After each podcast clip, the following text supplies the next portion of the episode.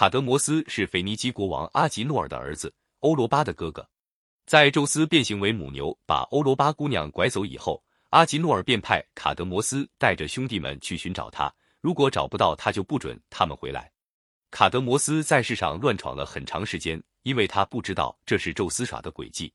后来他对找到妹妹已不抱希望，但又怕他父亲发怒，便去向福波斯、阿波罗请求神谕，他将来应该生活在什么地方。阿波罗向他指明，在一块偏僻的草地上，你将遇到一头没有负过恶的小牛，你让他领着你走，然后你就在他躺在草里休息的地方修建城池，给这城市取名推拜。卡德摩斯刚刚离开阿波罗赐他神谕的卡斯塔利亚圣泉，就在一片绿茵茵的牧场上看见一头脖子上没有负恶痕迹的牛，他大喜过望，就不出声的向福波斯做着祈祷，同时漫步跟着这头牛走。涉过克菲索斯的浅滩，又走了一大段路后，那头牛忽然站住了，他把两耳对着天空竖起，口中发出哞哞的牛叫声，然后他回头看了看跟他走来的人，最后就躺在青草里了。卡德摩斯充满感激之情，俯伏在异乡的土地上，亲吻这土地。他想要向宙斯献祭，于是就派仆人到活泉去取水，用来举行神的献礼。在那个地区有一个从未采伐过的古老的树林，林中山岩犬牙交错，树木盘根错节。在一个拱形的深谷里的涓涓流淌着清凉的泉水。在这个深谷里有个洞穴，里面隐藏着一条凶龙，老远就可以看见它红色的龙冠闪着亮光。它的眼睛喷射着火焰，鼓胀的身体里充满毒汁。它用三个舌头发出嘶嘶的声音，嘴里呲出三排锋利的牙齿。当腓尼基的仆人走进小树林时，淡青色的龙就突然从洞里伸出头来，发出瘆人的叫声。腓尼基仆人一惊，汲水罐当即从手中滑落下去，他们吓得全身血液都凝结了。毒龙把他遍布鳞甲的身躯盘成滑腻腻的一堆，蜷缩成直立的弓形，然后抬起半个身体，接着他狂怒地冲向腓尼基人，把他们咬死一部分，缠绕勒死一部分，剩下的则用他的毒气窒息，或用他的毒涎杀戮。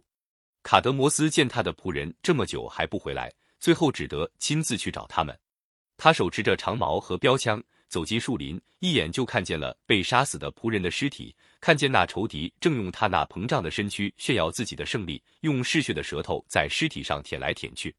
哎，我可怜的朋友啊！卡德摩斯无比痛苦的大叫一声：“不给你们报仇，我就跟你们死在一起。”他放下长矛和标枪，搬起一块巨石向毒龙投去。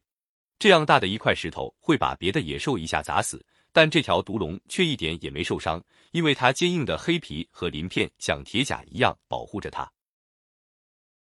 英雄见后开始投掷标枪，这回怪物终于顶不住了，钢制的枪尖深深地刺入他的脏腑，巨大的疼痛使毒龙勃然大怒，他回过头来咬碎枪杆，但枪头却牢牢地留在体内了。他随后又被刺了一剑，于是就更加暴怒了。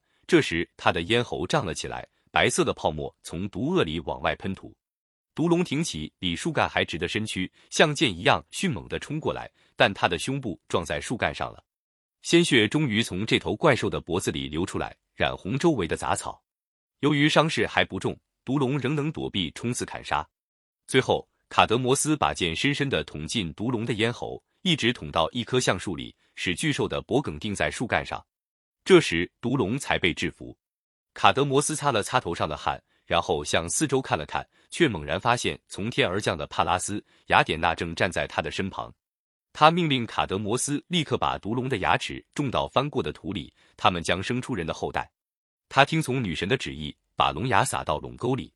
土块突然开始活动，从垄沟里首先冒出来的是枪尖，然后冒出一顶头盔，接着很快就出现了肩、胸、手持武器的胳膊。最后站出一个全副武装的战士，他从头到脚整个都是从泥土中生长出来的。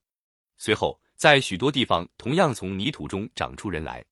于是，一整队装备齐整的战士在腓尼基人面前长了出来。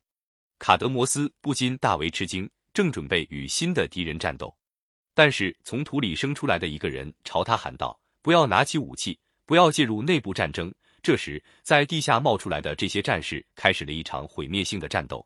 最后只有五个人活了下来，其中有一个后来被称作厄卡翁的，首先按照雅典娜的旨意放下了武器，自愿求和。别的人见了也都跟着这么做了。在这五个泥土所生的战士帮助下，从腓尼基来的外乡人卡德摩斯此后如神谕所示，在这里建立了新的城市，并命名该城为特拜。